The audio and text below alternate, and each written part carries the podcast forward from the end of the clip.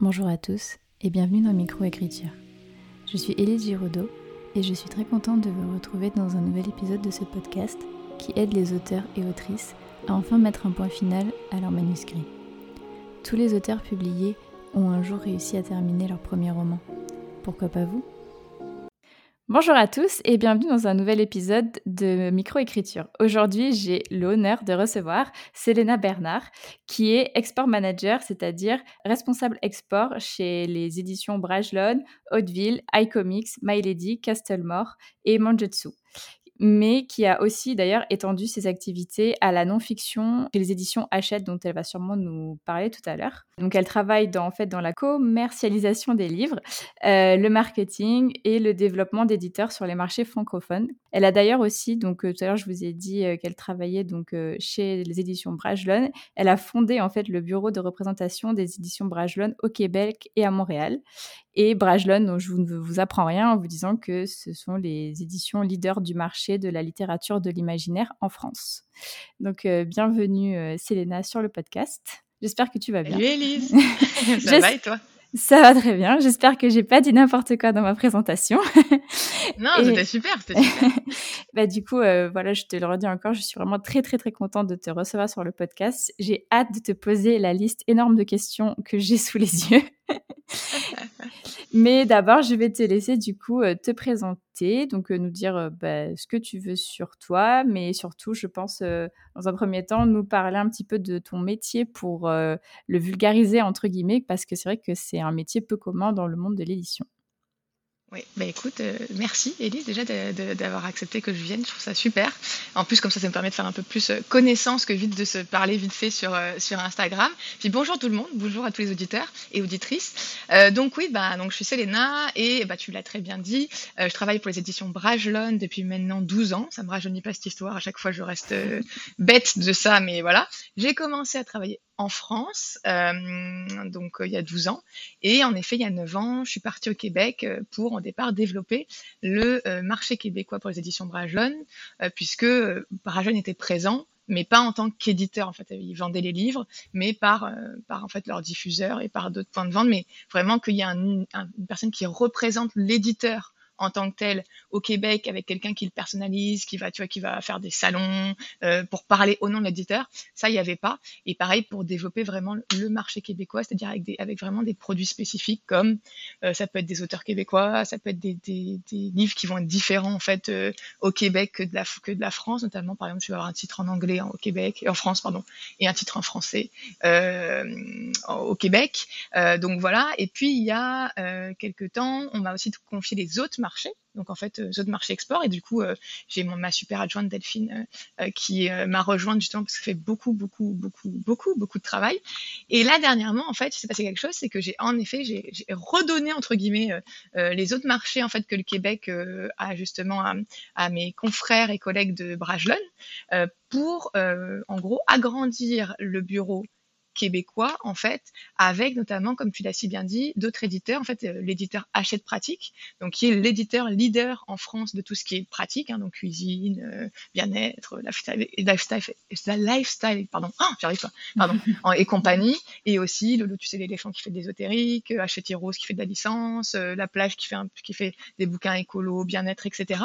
Et donc voilà, donc du coup, je me retrouve avec un bureau qui est très gros parce que je suis pas retournée 100% sur le Québec, même si ça m'empêche pas d'apporter quelques beaux projets, bah, comme Margot par exemple, que j'ai pas pris pour le Québec entre guillemets. c'était pour euh, pour tout, pour tous les marchés. Euh, et voilà. Et du coup, je me retrouve avec en effet beaucoup d'éditeurs à représenter sur le territoire. Euh, donc voilà. Et puis à côté de ça, J'enseigne, je fais beaucoup de pédagogie en fait, donc je vais faire beaucoup de, de, formations notamment. Alors ça peut être à des libraires, à des bibliothécaires, etc. sur euh, par exemple les genres de l'imaginaire et compagnie. Mais de plus en plus, je me rapproche de la pédagogie, notamment avec euh, en étant euh, ben, chargé de cours. je donne je fais un petit séminaire LICAR à chaque nouvelle session maintenant sur le marketing du livre. En janvier, je commence à l'université de Sherbrooke le fait d'être chargé de cours de commercialisation du livre dans l'équivalent en fait de ce qu'est euh, la licence euh, euh, enfin édition au Québec.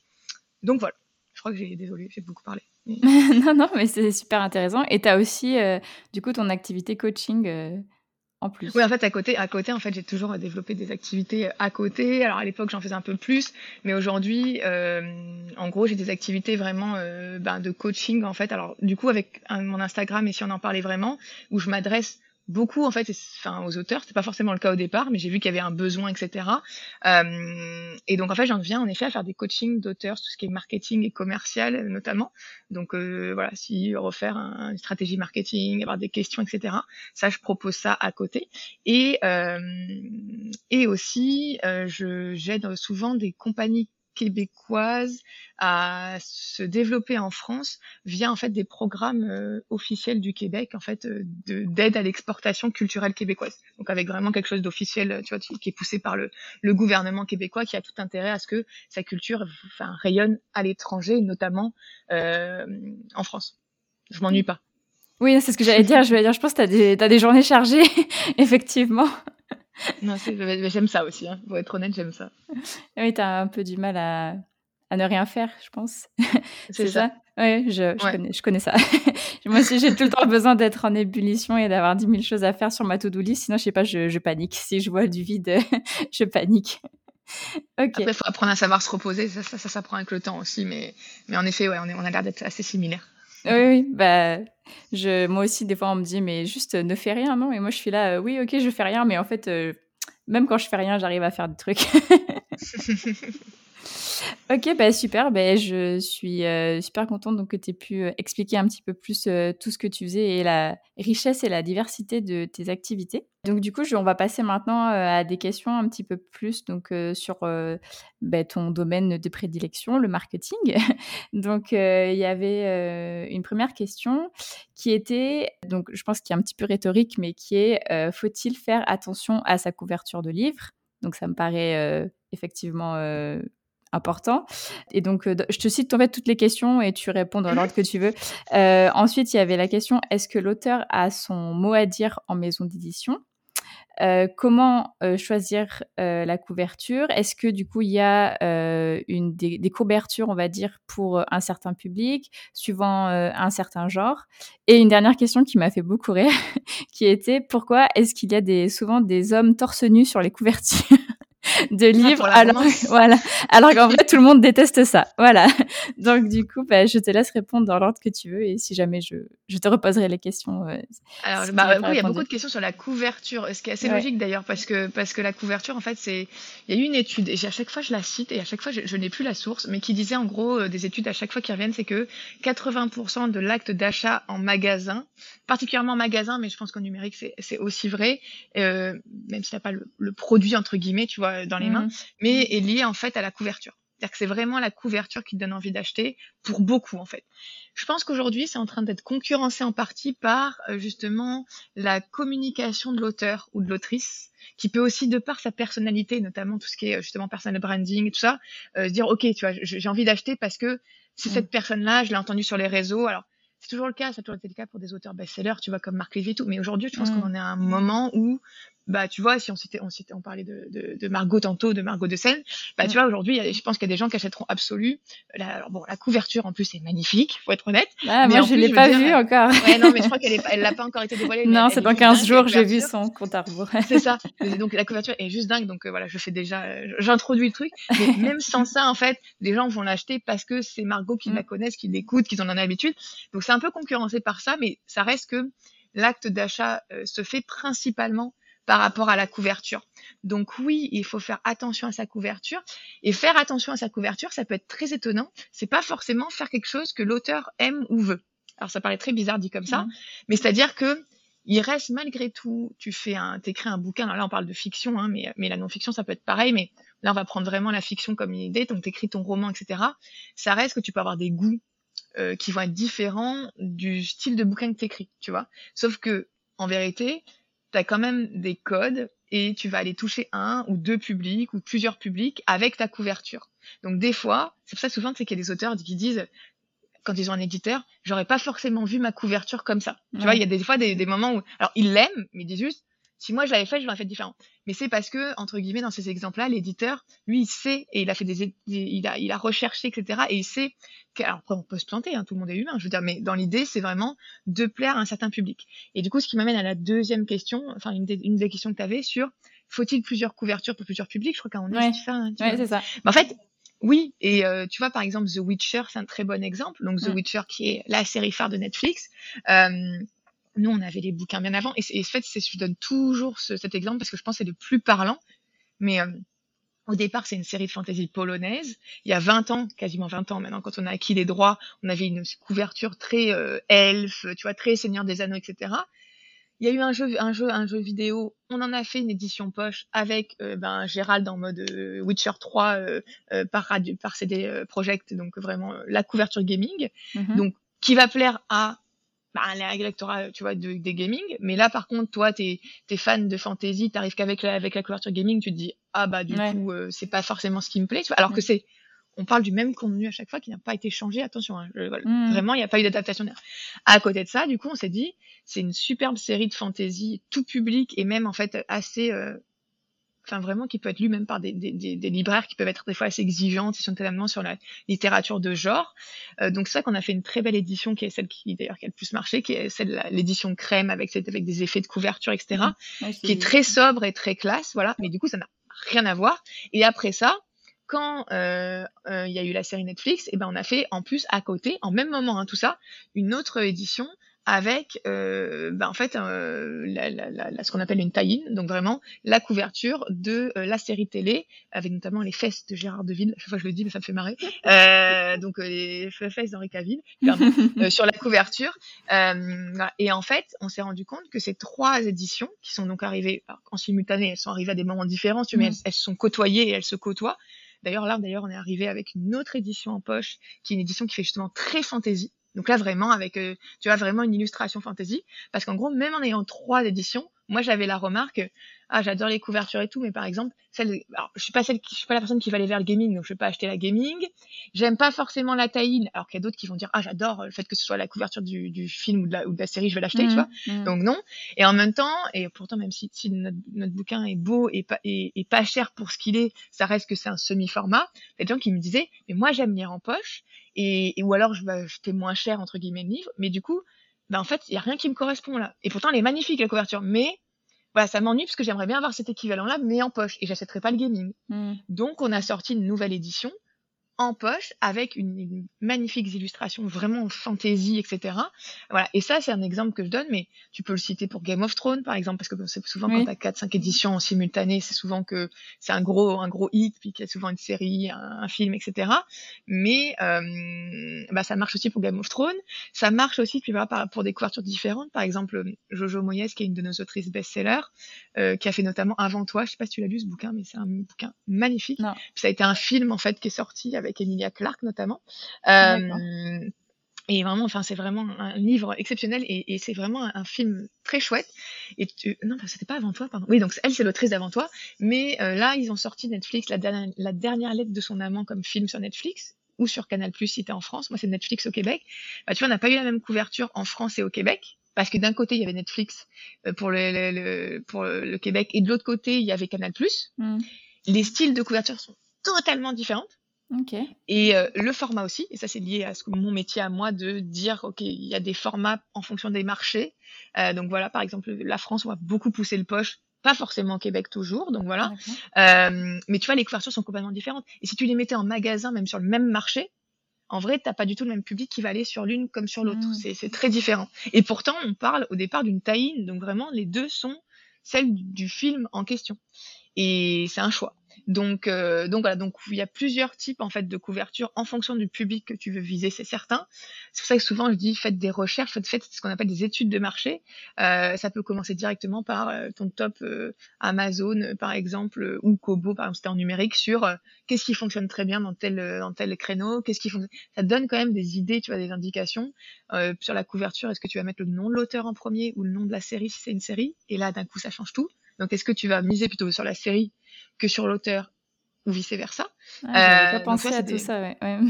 Et ouais, bah, bah, c'est sûr que Marc Lévy, tu regardes Marc Lévy, il écrit comme ça. Bah vous, voyez pas, voyez pas ce que je montre, pardon. non, non, mais, je, Oui. je vois mon père qui lit Arlan Coben. c'est vrai qu'on voit limite pas le nom du, du livre, en fait, alors qu'il les achète tous. Oui, oui, non, mais t'as raison. Parce que c'est ah, pas l'argument, en mmh. fait. En fait, mmh. la personne s'en fout du titre, finalement. Il sait que c'est Arlan Coben. Tu vois, Stephen King, il prend les, la moitié de la coupe. Oui, c'est vrai. Enfin, voilà, tout comme en effet Arlan Coben. Mmh. Donc, du coup, plus l'auteur est connu, plus tu vas mettre en avant son nom. Euh, par exemple, euh, si après c'est une série qui est best-seller, parce que tu vois, Harry Potter, par exemple, je dis pas, si je dis pas de bêtises, c'est clairement Harry Potter qui est mis en gros. Pourtant, J.K. Rowling, c'est, c'est, une des plus grandes autrices qui existent, tu vois. Et ben, c'est parce que c'est pas, c'est pas parce qu'elle est pas connue, loin de là. Mais c'est parce que Harry Potter est tellement connu mm. que l'argument, que l'argument Harry Potter en fait est, est plus important que J.K. Rowling en soi. Mm-hmm. Donc, euh, donc oui, c'est des choses qui peuvent aussi jouer.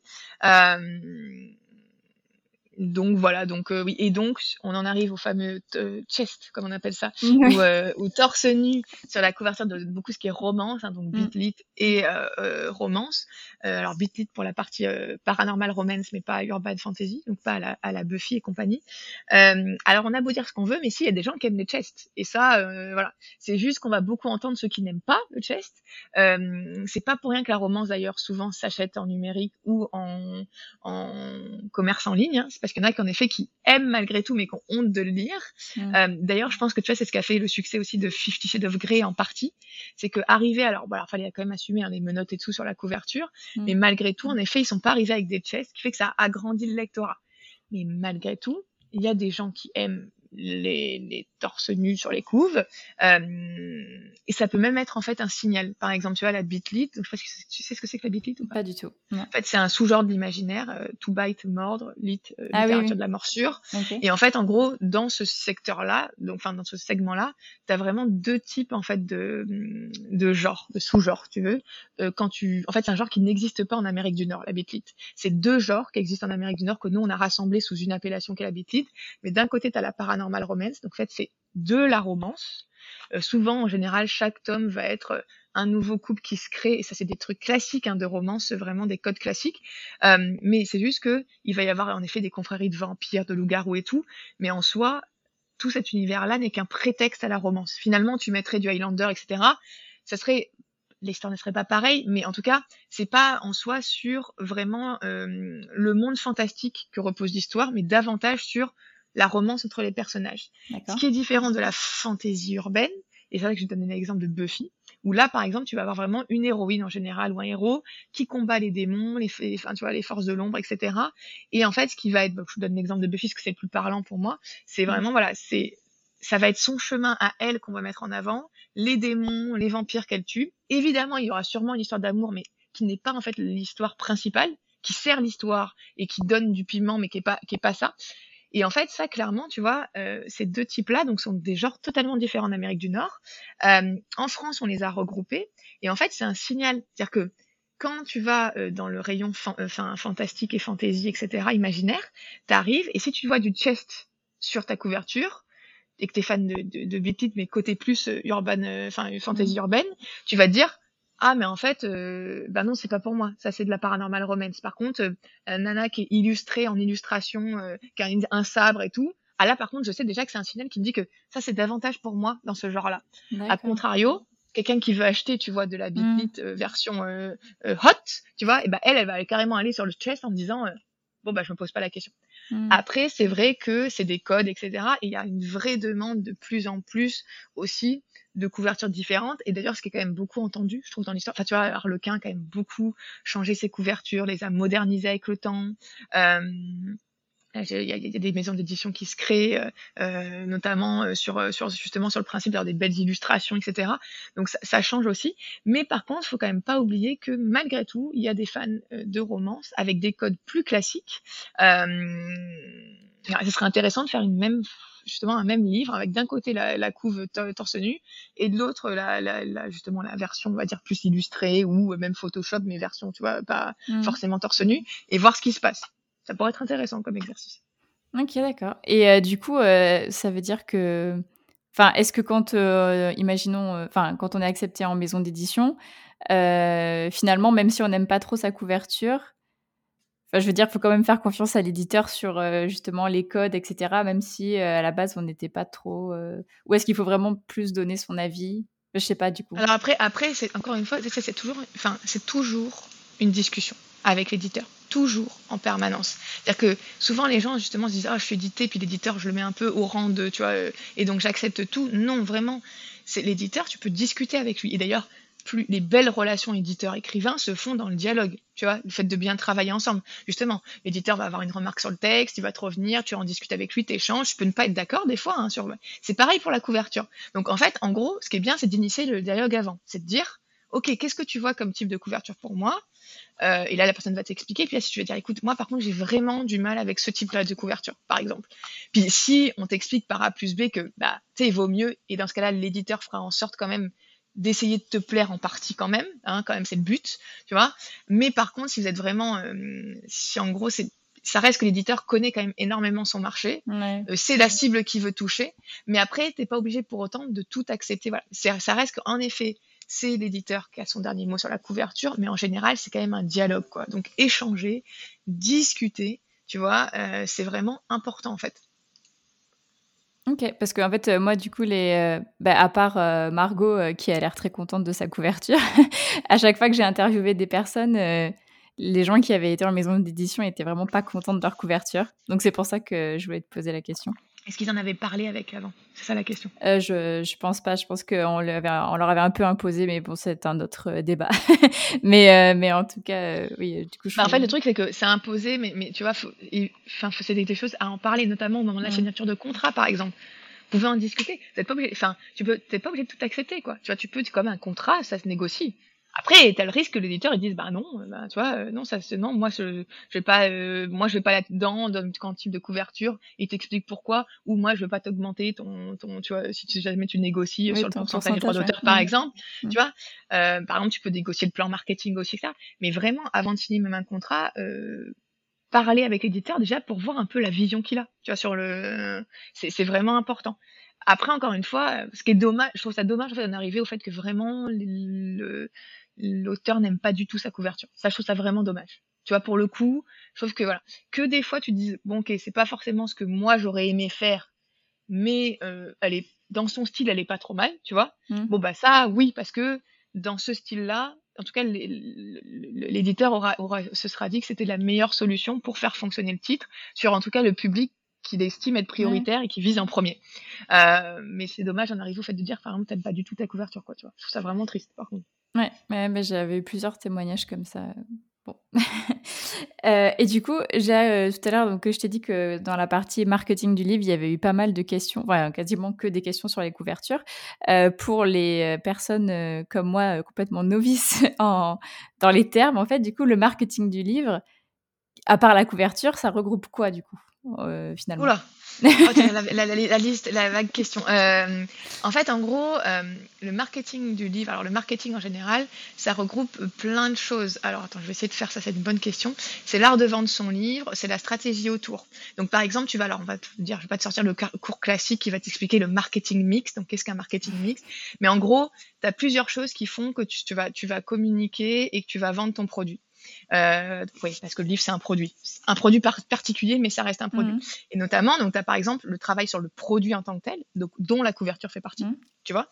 Voilà, clairement, ce qu'on appelle le packaging, hein, d'un point de vue purement. Euh, donc, qu'est-ce que c'est? Est-ce quel format on fait? Quel titre on met? Parce que le titre aussi. Hein, euh, quelle typologie, quel typo on utilise? Quel quatrième de couverture on fait?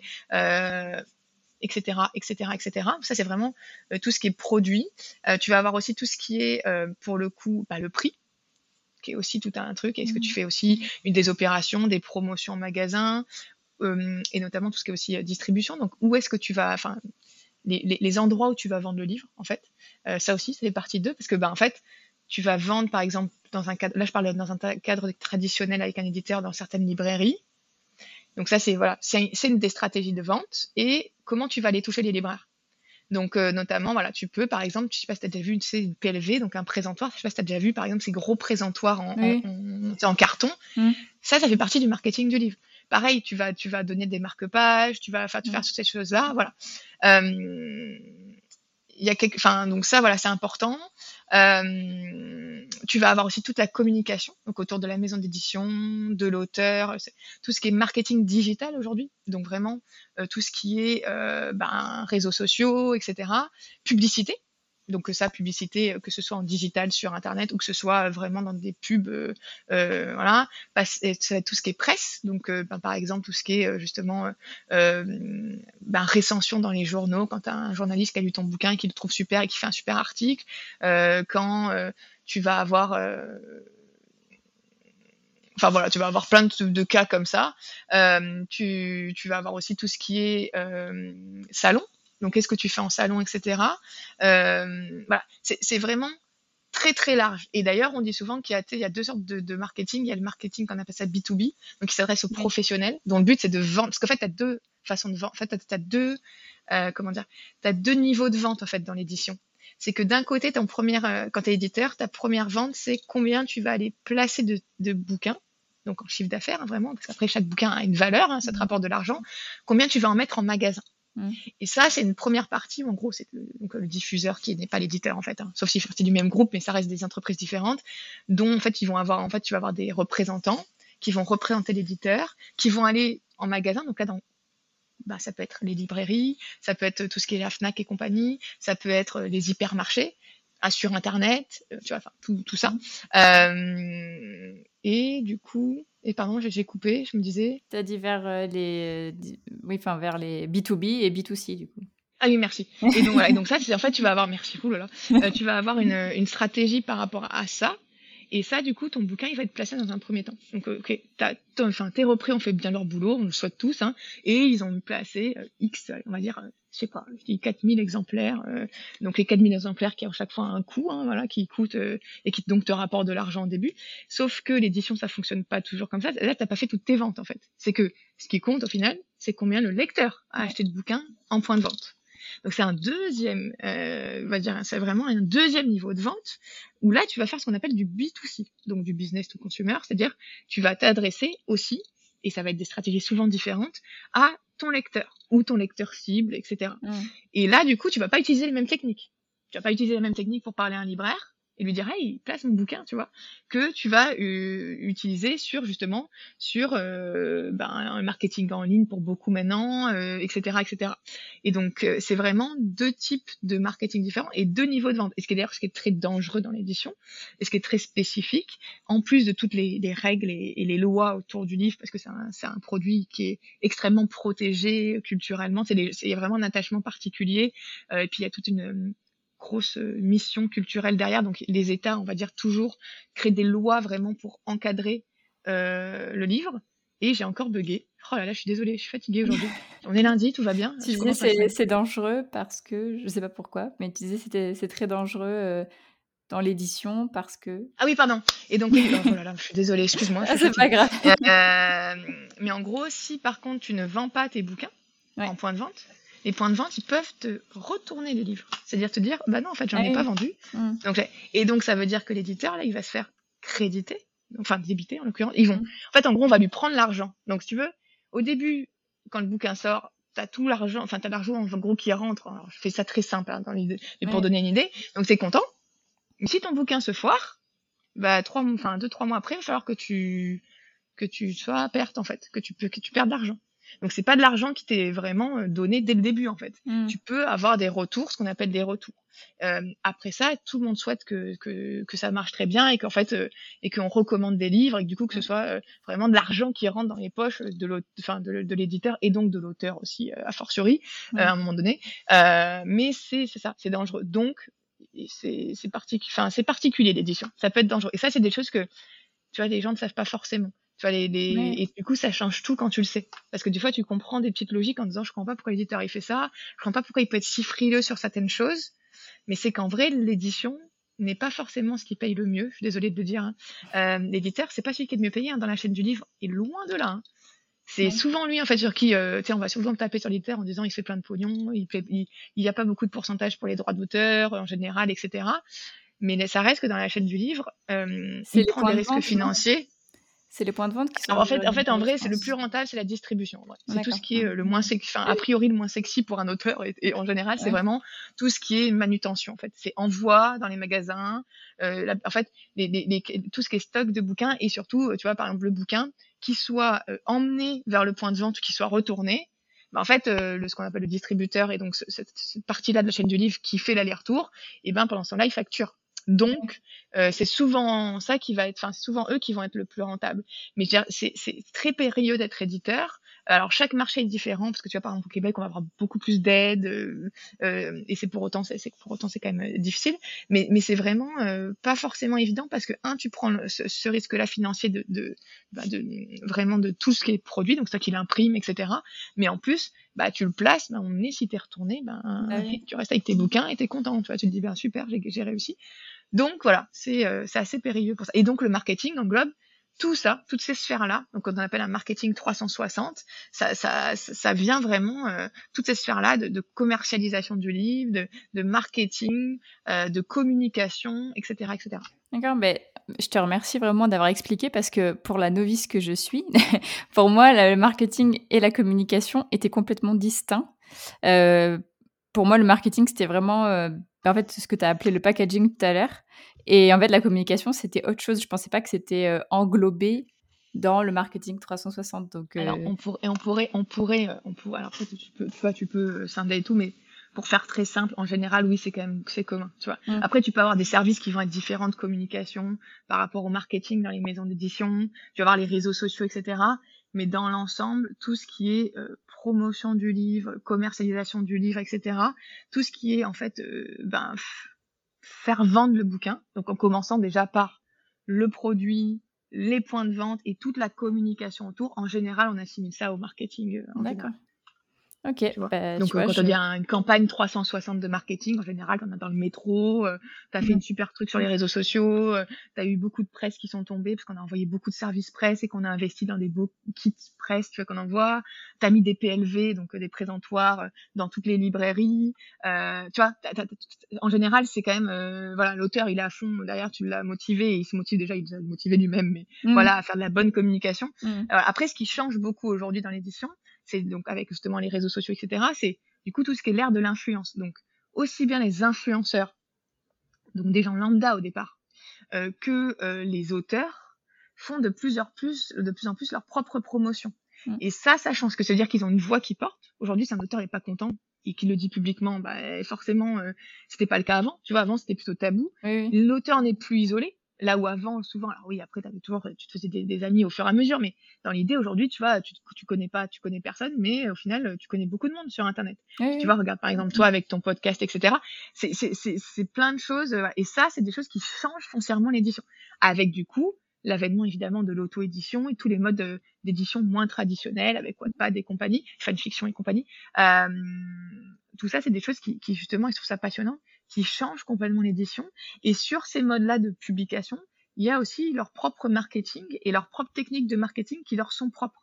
Après, on peut s'en inspirer aussi, si on est éditeur, etc. Tu vois, par exemple, des podcasts, on les voit de plus en plus émerger chez les éditeurs, alors que c'est très au départ les auteurs qui l'ont fait, ou les journalistes, etc. Tu vois, c'est pas censé être l'éditeur, par exemple. Là, tu vois, je vois, il y a des salons, il y a plein de salons qui font des podcasts, etc. C'est du livre. Euh, c'est assez intéressant. Donc, euh, voilà, c'est assez large, le marketing. Mais en effet, ce n'est pas que le produit. Le produit, c'est une partie du, du, du, marketing, là où tu vas placer tes livres et comment tu vas atteindre justement euh, ces points de vente, euh, c'est important. Comment tu vas atteindre le lecteur et quel lecteur tu vas viser et sur lequel tu vas miser, parce que tu peux avoir plusieurs types de lectorat et tu peux faire en sorte de les avoir aussi en partie. Euh, donc ouais, c'est bien, c'est bien plus large en fait que, que voilà. Mmh. Ok, bah tu vois, je, je me coucherai moins bête. J'ai appris plein de choses. Ok. Bah écoute, tant mieux. Après, voilà, je là, je fais large et je rentre pas dans les détails et tout, mais c'est vraiment pour donner une idée. Oui, oui non, mais c'est hyper intéressant et je, je, je pense que la majorité des personnes qui vont nous écouter ne savent pas non plus. Donc, euh, bah, écoute, c'est. Enfin, je veux dire, les podcasts, c'est aussi fait pour apprendre. Donc, euh, c'est super. Tu vois, par exemple, moi, mon cours de commercialisation du livre, et ça s'appelle commercialisation mmh. du livre, que je vais donner justement à l'université au Québec à bientôt. Mmh. Eh ben, on voit tout ce qui est donc ce qu'on appelle les 4 P, en fait, du marketing mix. Donc, justement, tout ce qui est euh, produit, prix et compagnie. Donc, ça, c'est le marketing de base, on va dire, voilà, avec, avec, des, avec des outils marketing qui sont assez qui sont assez finalement genre communs en marketing, mais après que Mmh. tu adaptes en fonction des produits que tu as. mais on a aussi tout ce qui est communication et presse, tout ce qui est réseaux sociaux. donc tu vois, ça montre que vraiment, voilà, c'est Mais c'est c'est plus large. large en Mmh. fait. Et pourtant, ça s'appelle commercialisation du livre. Mmh. Ouais, OK. Tu vois, du coup, bon, ils ont un peu assigné ça au marketing et on peut aussi encore faire une fois. Le com, je te dis, on pourrait, on pourrait le scinder aussi, mais dans l'ensemble, quand même, plus généralement, c'est du marketing. Oui, c'est, c'est lié du coup. OK. Bah, du coup, heu, vu que tu as abordé le terme, le thème, pardon, réseaux sociaux, heu, on va rentrer dedans. Alors du coup, par rapport déjà à toi, ton compte Instagram, du coup, pourquoi l'as-tu lancé? Dans le c'était dans le but de un petit peu plus, démystifier l'édition ou justement de parler de ce côté-là, peu connu de de toi, ce que tu fais, donc export manager et cetera? C'était dans quel but, précis? En fait, euh, moi j'aime partager, tu vois, je trouve que c'est Mmh. important en fait déjà, voilà, et j'aime la transparence, euh, et j'aime l'humain. Donc euh, partant de ce principe, voilà, tout ce que tu au général fait dans le, dans le cliché pur de la personne qui fait du commercial, on te dit, tu vois, il faut il y a l'argent, l'argent d'abord et pas, tu vois, bon, tout l'inverse. Mais et donc en fait, je me suis dit déjà qu'il n'y avait pas beaucoup de gens qui faisaient ça en fait. Déjà dire que tu faut faire de l'argent dans, dans l'édition, c'est un tabou. Les gens qui font du commercial ou du marketing, ça, ça, ça peut paraître une hérésie pour certaines personnes. Euh, et en fait, il y avait quasiment personne. Alors là, je le vois de plus en plus depuis que j'ai lancé un- mon compte, peu à peu, ça, ça vient. Mais je trouvais que là, les maisons d'édition avec TikTok, par exemple, de plus en plus commencent à montrer les dessous des maisons d'édition, etc. Euh, les, elles se mettent aussi à montrer un peu ce qui est, euh, en effet, tel métier, tel métier, tel métier. Mais il n'y avait pas beaucoup de, de choses pour démystifier l'édition. Et je trouvais ça important, en fait, de le faire pour que les gens comprennent, en fait, ce qu'est l'édition. Donc au départ, c'était vraiment euh, altruiste aussi dans le fait de me dire, j'ai Ouais. envie de partager. En plus de ça, ça faisait quand même la promotion en partie de certaines éditions, tu vois. C'était pas le but euh, a priori, parce que bon, je sais pas, je. Mais euh, voilà. Et c'était euh, vraiment ouais, démystifier l'édition avant tout. Et puis j'aime bien parler, j'aime bien rencontrer des gens. donc en plus, c'était l'occasion, tu vois, de voilà, de de, bah, de, faire une expérience aussi, de pouvoir aussi euh, bah, échanger avec les gens, tu vois, des fois des retours sur des bouquins, des opérations, etc. Et c'est aussi intéressant d'avoir le point de vue des gens. Donc voilà. Et puis je pense que ça va vraiment dans plus je je, je vieillis, façon de parler, bah oui, je vieillis, mais plus j'évolue dans mon métier, plus j'ai envie de partager, je suis de plus en plus dans la pédagogie, etc. Donc, euh, je pense que ça vient de là aussi, tu vois, de, de vouloir euh, partager aussi euh, aux autres. Ouais. Mais c'est, super intéressant. Moi, j'étais, trop contente, bah, quand j'étais tombée sur ton compte. Je trouvais que tu, bah, enfin, il y avait beaucoup déjà de bienveillance qui ressortait de ta personne, alors que c'est vrai qu'on a l'impression des fois que les éditeurs, ils sont comme ça, super froids, inaccessibles et tout. Ben, merci Et déjà. Déjà, ça me touche. non, non, mais c'est vrai. Et, hem, et en plus, heu, enfin, moi, je suis hyper assidue, sur les vidéos, tout ce qui est, même je repense à cette vidéo parce que c'est celle qui m'avait le plus marquée parce que c'était une question à laquelle, enfin, que je me posais vraiment, quand tu avais répondu aux questions, y a-t-il un moment propice pour envoyer son manuscrit, tout ça. Enfin, je trouve ça super pertinent parce que en fait, quand tu commences à écrire un livre, enfin, en tout cas, moi, vraiment, je suis partie de zéro. Je connaissais rien ni à l'écriture, ni à l'édition, ni à rien du tout. Vraiment, je me suis je me suis lancée comme ça, tête baissée. J'ai découvert un monde, heu, qui existait, que dont je je ne soupçonnais même pas et heu, donc déjà, plonger dans le monde, heu, auteur, écrire son livre, donc tout ce qui est, heu, oui, enfin, l'écriture, les techniques d'écriture, écrire un dialogue, écrire une description et tout et puis après quand tu avances un petit peu, tu commences quand même à penser à l'édition, donc auto-édition, maison d'édition et puis, auto-édition sur les réseaux sociaux, il y a de plus en plus de personnes qui en parlent, donc je trouve ça moins flou, heu, même si c'est Ouais. tout aussi dur, je pense.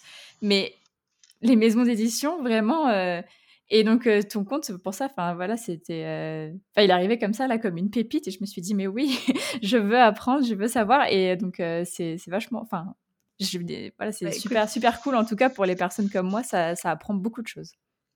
bah, écoute, merci, ça me touche beaucoup. Euh, vraiment. Euh, bah, je suis contente si ça, ça sert. euh, C'est vrai que j'ai toujours beaucoup de bons retours en général. Ouais, ouais. Et, et, et voilà. Et tu vois, ça aussi, je trouve ça nouveau. Tu vois, le fait qu'avec l'auto-édition, le fait qu'il y ait plus de transparence, etc., les gens ont envie de savoir et de connaître et, et de comprendre. Mh. Ce qui n'a pas toujours été le cas avant, tu vois. Ou alors parce qu'ils n'avaient pas non plus les moyens de pouvoir le faire. Aujourd'hui, avec les réseaux sociaux, etc., tu vois, tu vas, tu vas vouloir être informé avant, alors qu'avant, tu aurais écrit ton bouquin et tu aurais tenté quelques, tu vois, Ouais, quelques, mh. quelques envois de lettres euh, comme ça. Peut-être que au final, tu aurais pris quelqu'un, euh, tu vois, qui t'aurait aidé après, euh, si tu avais pris quelqu'un qui. Mais ça restait très flou et ça restait flou comme ça. Aujourd'hui, les, auteurs, ils ont besoin de comprendre, de connaître. C'est vraiment lié à l'auto-édition au départ, parce qu'ils ont le choix. Aujourd'hui, tu as le choix de t'auto-éditer, mmh, mmh. tout comme tu as le choix, tu as plusieurs stratégies euh, voilà, où tu es clairement active là-dedans, tu vois, de dire qu'est-ce que je fais.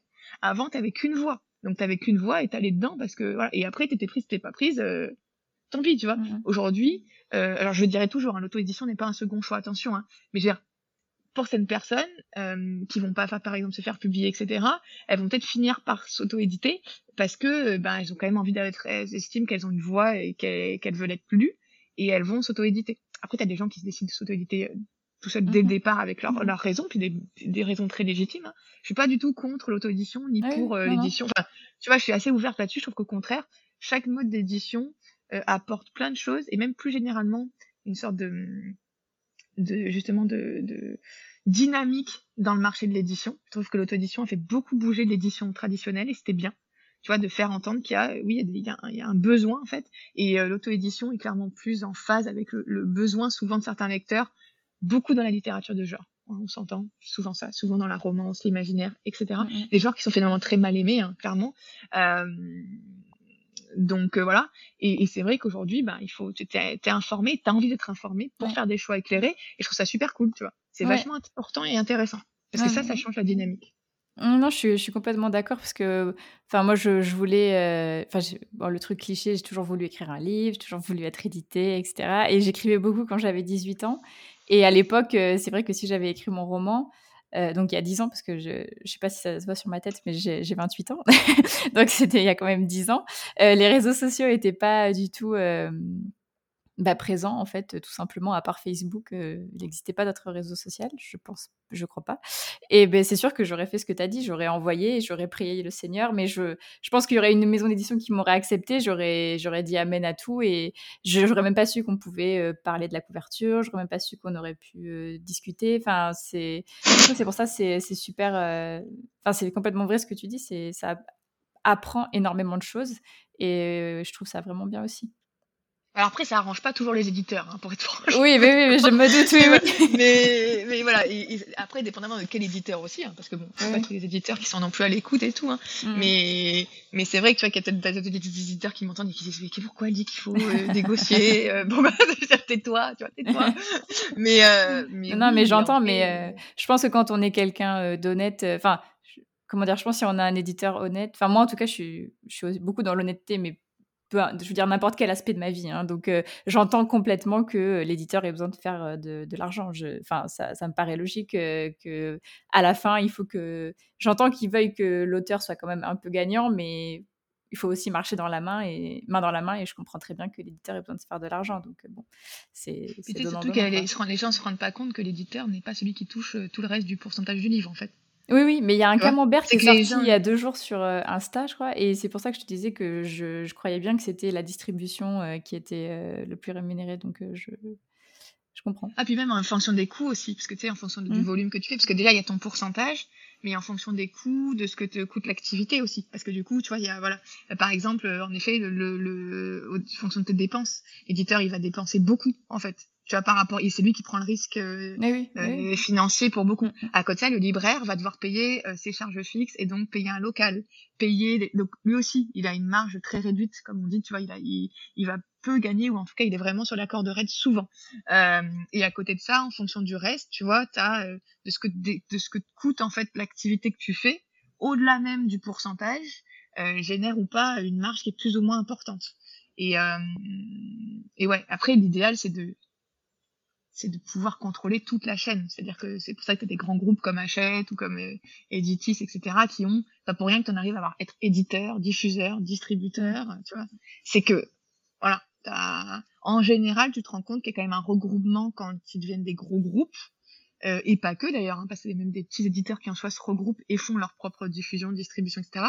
C'est pas pour rien, c'est parce que du coup, ils peuvent, ils peuvent euh, gérer une plus grosse partie de leur enfin de, de des bah revenus et donc tu vois et mmh. capitaliser là-dessus quoi mmh. oui je, je, comprends je comprends. Je comprends bien. Euh, du coup pour continuer sur euh, les réseaux sociaux euh, donc je, pense que je, connais ta réponse mais quel est ton avis en fait sur le bah, le fait que les auteurs et leur propre compte Instagram ou leurs réseaux sociaux au sens large. du coup, bah, pareil, je te dis les questions. Donc voilà, cet avis-là, est-ce que c'est une, une, bonne chose que voilà, les auteurs se lancent de plus en plus sur les réseaux sociaux, parlent de leurs livres? S'il y avait une question qui était quels seraient tes conseils pour justement commencer son compte auteur? Mais du coup, je voulais étendre ça. Est-ce que tu penses que c'est utile d'avoir un site web, même si on veut être en maison d'édition? Est-ce que c'est... Enfin, déjà, je vais, je vais te laisser répondre à ça, mais il y a d'autres questions qui, qui, concernent, qui concernent ce sujet-là. Alors, je vais déjà répondre à la première question, qu'est-ce mmh. que tu penses que qu'est-ce que tu penses des réseaux sociaux, etc. Mmh. Je pense que c'est top. Et comme toute chose, il y a des choses moins top en fait.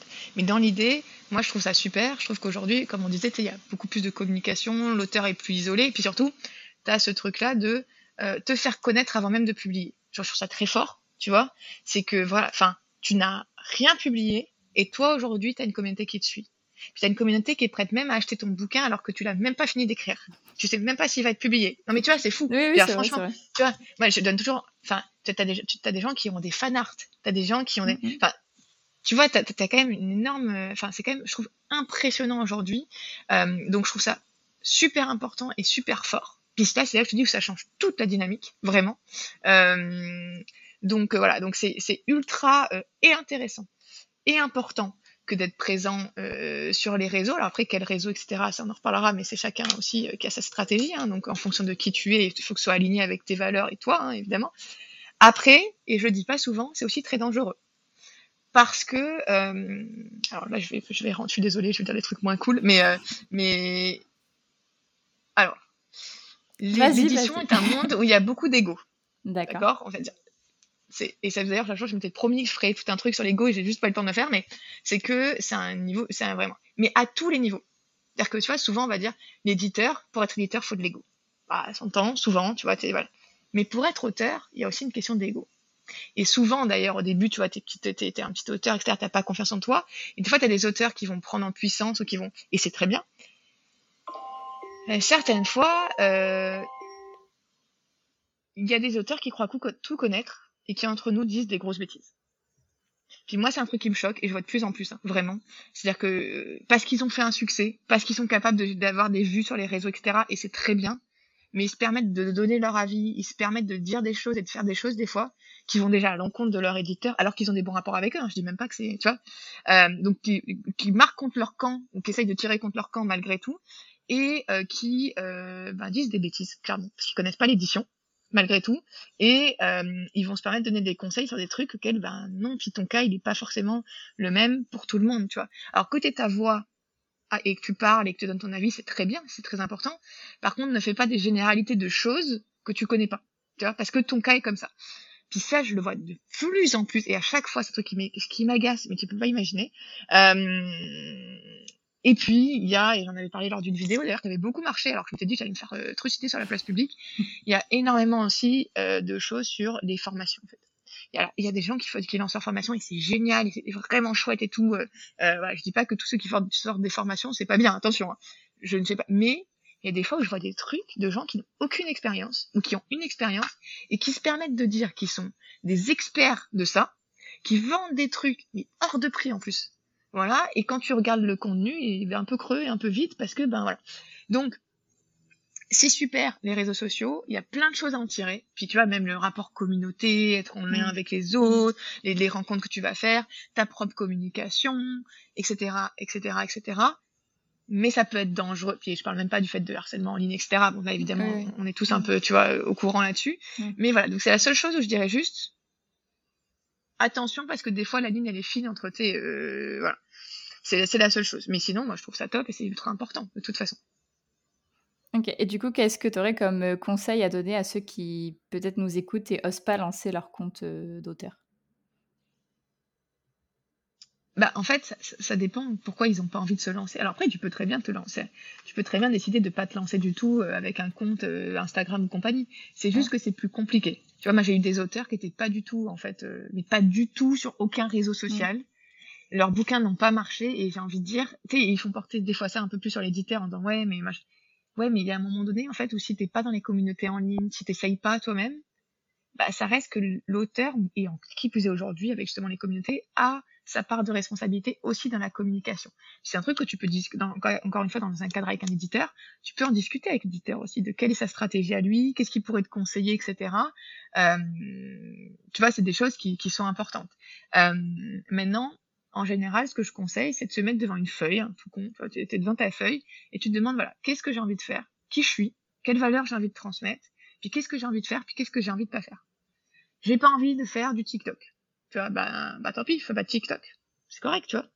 Euh, par contre, je suis quelqu'un de plus timide et de plus discret, euh, discret ou discrète, et donc je vais me dire, ouais, par contre, j'écris de la romance en plus, ou j'écris euh, de la fantasy, par exemple, donc vraiment des, ou de l'horreur, tu vois. Je donne les plus gros exemples que j'ai en tête. Ça, c'est il y a des communautés en ligne qui sont ultra fortes là-dessus. T'as des groupes Facebook fermés de 20 000, 30 000 personnes, euh, avec les gens sont d'une fidélité et euh, en mode fan fanboy et fangirl du, si la personne euh, leur dit achetez ce bouquin et t'as, t'as, t'as 10 000 ventes qui vont se faire sur les 20 000 euh, ben par exemple des fois c'est plus pertinent. Et si ça te ressemble plus de, de te mettre dans ces communautés là de te faire connaître de en plus de supporter les autres auteurs etc et de faire un peu de promo de faire plus des salons ou pas tu vois des choses comme ça que euh, par exemple de faire un, de faire un TikTok un compte TikTok. Donc vraiment c'est important de se dire ok qu'est-ce que j'ai envie de faire? Voilà. Maintenant il y a des bases pour moi un site internet, c'est indispensable. Il y avait la question dedans, notamment, je crois que tu m'avais dit tantôt. Euh, pourquoi? Parce que c'est une vitrine. En fait, si demain on te, on te tape ton nom sur internet et qu'il n'y a rien qui ressort, on évite aussi les vidéos de buverie, de beuverie et de tout ça. Euh, voilà, euh, voilà. J'ai eu des cas quand même. Je sais même pas si j'avais raconté en podcast, j'ai un doute, mais j'ai eu des cas surréalistes avec euh, des noms. J'avais, je sais pas si je l'avais raconté, mais non, je crois pas. En gros, j'avais un. Ouais. T'as pas entendu, mais c'est bon, c'est drôle, mais en même temps, ça craint un peu. Mais un jour, il y a quelqu'un qui m'envoie un manuscrit. Ouais. Puis il a son adresse email, une adresse Gmail, quoi. Puis moi, la première chose que je fais, c'est que je tape son nom. Je trouve rien. Donc, qu'est-ce que je fais? Je Google son adresse mail. Et là, je te jure, hein, je tombe sur des sites mais pornographiques, et puis des vidéos. Mais non, mais des vidéos en plus, tu vois, genre. Euh, ah, je m'attendais pas à ça. Scato, SD, oh, BDSM, mais vraiment, mais vraiment des trucs avec des commentaires en mode, euh, euh, mais des trucs ultra vulgaires, tu vois, mais des trucs genre vraiment, voilà. Et, j'étais avec mon assistante de l'époque, oh, avec, mon, avec, mon, adjointe, c'était Charlotte, elle était, et on a regardé ça, et je dis non mais viens voir. Et on regarde, et en plus on lit les commentaires, tu vois. Et les commentaires, c'était vraiment, mais j'ai dit des trucs mais ignobles, tu vois. Et, et ignobles, enfin, chacun fait ce qu'il veut, mais tu vois, c'était vraiment vulgaire, quoi. Oui, oui, Et on était là en mode, donc alors déjà, il y a toujours deux mails. Hein. Si vous faites des, alors parenthèse, vous pouvez regarder du porno, faites ce que vous voulez dans vos vies, c'est pas la question, ça tout, éclatez-vous, faites ce que vous voulez. Par contre, faites-vous une adresse mail euh, dissociée quoi. pro. Oui voilà. Ou perso ce que, ce que tu veux. Mais vraiment voilà évitez. Si vous voulez mettre des commentaires porno allez-y. Mais faites une c'est un petit conseil. Euh, donc voilà. Bon, c'était c'était la blague du jour mais c'est vrai qu'on a quand même énormément rigolé par contre ça fait beaucoup ah oui mais je, je comprends. euh, et après, tu sais, la personne m'écrit en plus en mode oui, bonjour, Madame euh, Bernard, euh, euh, qu'est-ce que, qu'est-ce que, et bien cordialement et tout. Et là, tu dis bon bah ok. Euh, et après, tu lis ses commentaires. C'est, c'est, on, a, on, a, beaucoup ri. Mais voilà. Mais en tout cas, hors ça, évidemment, donc ça, faire attention malgré tout à tout ce qui a, tout ce qui circule sur Internet sur vous quand on vous Google. Googlez-vous. Il y a plein de gens qui vont se googler et qui vont se dire oui, oh, c'est ça. plein de trucs qui remontent. Euh, ben en fait, si tu trouves rien, c'est pas bon signe. Mmh. Parce que euh, t'as pas de vitrine. Et aujourd'hui, en ligne, c'est la priorité. Donc, un site internet, c'est une façon d'avoir une vitrine, c'est une adresse avec ton nom, etc. voilà. Alors je dis ça, c'est Nana qui dit ça. Moi, même temps, je suis pas autrice, et ça fait donc un an et demi que je veux faire un site et que j'ai toujours pas fait. Hein. Mais, euh, mmh. mais voilà. Euh, mais c'est super important. Euh, un blog, si t'as envie d'avoir un blog, tout ça. Et puis après, quelques réseaux sociaux quand même pour pouvoir, même si t'es pas très actif, mais quand même aujourd'hui, tu vois, pour moi, ne pas suivre ce qui se passe sur les réseaux sociaux, c'est pas bon. Parce que tu rates des tendances, parce que tu rates des choses. Donc même si toi tu décides de pas être actif sur ton compte, même quitte à prendre un pseudo, tu vois, pour pas voilà, mais au moins pour faire une petite recherche de qu'est-ce qui fonctionne en ce moment, qu'est-ce qui marche, etc. C'est euh, c'est une veille concurrentielle, hein, comme on dit, et c'est c'est une étude de marché. C'est vraiment se dire ok qu'est-ce que qu'est-ce qui se passe en ce moment, qu'est-ce que font les autres, euh, qu'est-ce que qu'est-ce qui ça peut t'aider. Et puis l'idéal, c'est quand même malgré tout de pouvoir faire quelques petits posts sur Instagram ou Facebook ou alors TikTok en ce moment c'est le carton et, ça tout ça c'est vrai que c'est très chronophage aussi. Donc euh, c'est bon faut faire mais en tout cas vraiment de se demander de se dire qu'est-ce que j'ai envie de transmettre aux autres comme image? Et, d'ailleurs ça marche aussi pour une fois que tu te dis ok moi j'ai envie de faire un Instagram et un TikTok par exemple un compte TikTok bah qu'est-ce que je vais là encore une fois faire? Qu'est-ce que je vais promouvoir comme discours, qu'est-ce que j'ai envie que les gens retiennent de moi, est-ce que j'ai envie de faire juste de la promo, entre guillemets? Est-ce que j'ai envie d'être plutôt actif ou active avec les autres écrivains, bah, comme toi, tu vois, c'est le cas, par exemple? Euh, Voilà. Et pourquoi j'ai envie d'être connue aussi? Euh, Mais en tout cas, et là, je leur ai dit, alors, on parle même pas de l'auto-édition parce que c'est tellement une évidence pour moi que là, il faut que tu sois visible un maximum. C'est toi qui fais ta, ton autopromotion. Et tout repose là-dessus, finalement. Euh, mais quand tu es avec un éditeur, malgré tout, faut pas croire, la promo, elle est euh, payée souvent par l'éditeur, c'est lui qui va les payer les pubs, etc., par exemple. Mais par contre, l'auteur a son rôle à jouer et qui plus est aujourd'hui dans euh, sa communication. Puis ça, c'est majeur. Ok. OK et du coup par rapport à par rapport à ça, du coup au niveau, euh, ben, comme tu parlais de de l'ego, donc je comptais pas le tourner comme ça tout à l'heure avant avant que tu en parles, mais du coup je pense que c'est relié, euh, ces deux questions-là, enfin ces trois questions-là. Est-ce que du coup c'est bien, euh, même si on compte envoyer son manuscrit en maison d'édition, avant, quand on parle de son roman avant, par exemple en attendant des réponses etc. Est-ce que avoir une couverture euh, avoir déjà fait faire une couverture, c'est bien pour pouvoir quand même communiquer sur son roman. Est-ce que c'est pas gênant vis-à-vis de l'éditeur? Est-ce qu'il va pas mal le prendre? Euh, Est-ce que poster son manuscrit petit à petit, par exemple sur Wattpad, c'est pas aussi un frein à la publication en maison d'édition? Que Alors, euh, une pré-couverture, moi je vois pas en quoi c'est gênant, plutôt, même c'est plutôt bien parce qu'après, faut faire attention à ce qu'elle soit pas cheap, etc. Parce qu'oubliez pas quand même que justement ça peut être un des, un des facteurs d'achat ou pas de votre livre. Ça peut jouer, tu vois. Euh, donc, faut pas que ce soit un truc, euh, faut que ce soit quand même réfléchi, etc. Plutôt, euh, j'ai envie de standardiser, dans le sens, euh, voilà, après tu peux enfin avoir une très belle fête avec une illustration, c'est magnifique, ça se peut, l'éditeur euh, la reprendra derrière hein, et, et l'achètera, on n'en sait rien. Mais vrai, je vois pas de problème a priori. Euh, c'était quoi la deuxième chose que tu m'as demandé C'était poster ton manuscrit sur Wattpad, pas forcément en entier, ou en entier même, euh, je sais pas. Est-ce que c'est un frein à la publication dans bah, certaines maisons Pour certains éditeurs, oui. D'accord. C'est toujours pareil, hein. c'est comme ceux qui vont mettre, alors moins, on voit moins aujourd'hui, mais qui vont mettre des prix numériques à plus 30%, alors qu'ils devraient faire moins 30%, tu vois. Encore une fois, ça dépend quel éditeur. Euh, donc, dans un sens, oui. Mais après, si c'est un carton, en général, quand tu le mets sur Wattpad au fur et à mesure, de toute façon, quand tu signes avec un éditeur, par contre, il va te dire retire le manuel. Ça, c'est logique. Retire-le. du moment où tu signes, tu le retires. Euh, J'irai pas jusqu'à dire en entier. Mm. C'est comme un peu plus problématique en entier. L'idéal, c'est, tu vois, quand tu arrives au milieu ou trois quarts de, histoire de pas avoir à la fin. D'accord. Après, bon, t'es repéré et ça fait deux ans que tu l'as écrit. Euh, enfin, tu vois, voilà quoi. Hein, mais encore une fois, c'est donc je dirais l'idéal, c'est ça. Euh, mais tu vois, on a quand même des, des enfin, tu vois, je reste toujours là-dessus, hein, mais que ce soit Fifty Shades of Grey, qui est une, une fanfiction de Twilight euh, porno, ou que ce soit, enfin érotique, ou que ce soit euh, After, qui est une fanfiction avec Harry Styles dedans, et de One Direction. Mm. tu vois, aujourd'hui, si tu fais un carton, rien ne t'empêche l'éditeur d'aller te la racheter. Même des choses, même des bouquins auto-édités au départ sont rachetés. Mm. Voilà c'est sûr que dépendamment juste si tu mises chez un éditeur plus classique, ça peut être problématique. Mais encore une fois, ça dépend aussi quelle cible tu vises. Si, tu vises un, lectorat qui est, on va dire, plus euh, young adult, euh, plus sur l'imaginaire, plus sur la romance, tu sais que c'est des lectorats qui sont extrêmement fidèles. Donc ils vont te suivre c'est différent que si tu fais un truc, c'est sûr, euh, enfin avec un, bouquin qui est un peu plus euh, littérature blanche, etc. Euh, bah, tu auras moins de gens qui vont te suivre sur Wattpad en général. C'est pas dire que tu seras pas suivi, hein, mais c'est vrai que souvent c'est moins le cas. donc tout dépend aussi du public que tu vises. Mais après, encore une fois, chaque maison d'édition est différente. Il y a une espèce de classicisme dans l'édition. Il faut se le dire franchement. il y a certaines maisons d'édition qui mettent du temps vraiment à s'ouvrir. Aujourd'hui, c'est le cas. Aujourd'hui, il y a clairement une fenêtre. Tu sais, il y a eu le temps où ça s'est fait en, sur le numérique, ils ont mis du mmh. temps, et tout. Et là, ils sont en train de s'ouvrir avec BookTok, ils sont en train de s'ouvrir, ils se rendent compte que, tu vois, t'as. Il y a quelque chose à faire. Euh, après, par contre, tu auras toujours, enfin, tu auras toujours le truc avec des gens qui diront oui, mais c'était sur Wattpad. Enfin, malheureusement, l'édition est un milieu. Et là, je parle même pas, je parle même pas des, éditeurs en tant que tels, hein, mais je parle des mmh. fois de certains journalistes, etc. T'as toujours des. L'édition est un milieu qui peut être très fermé et très jugeant sur euh, notamment les littératures de genre.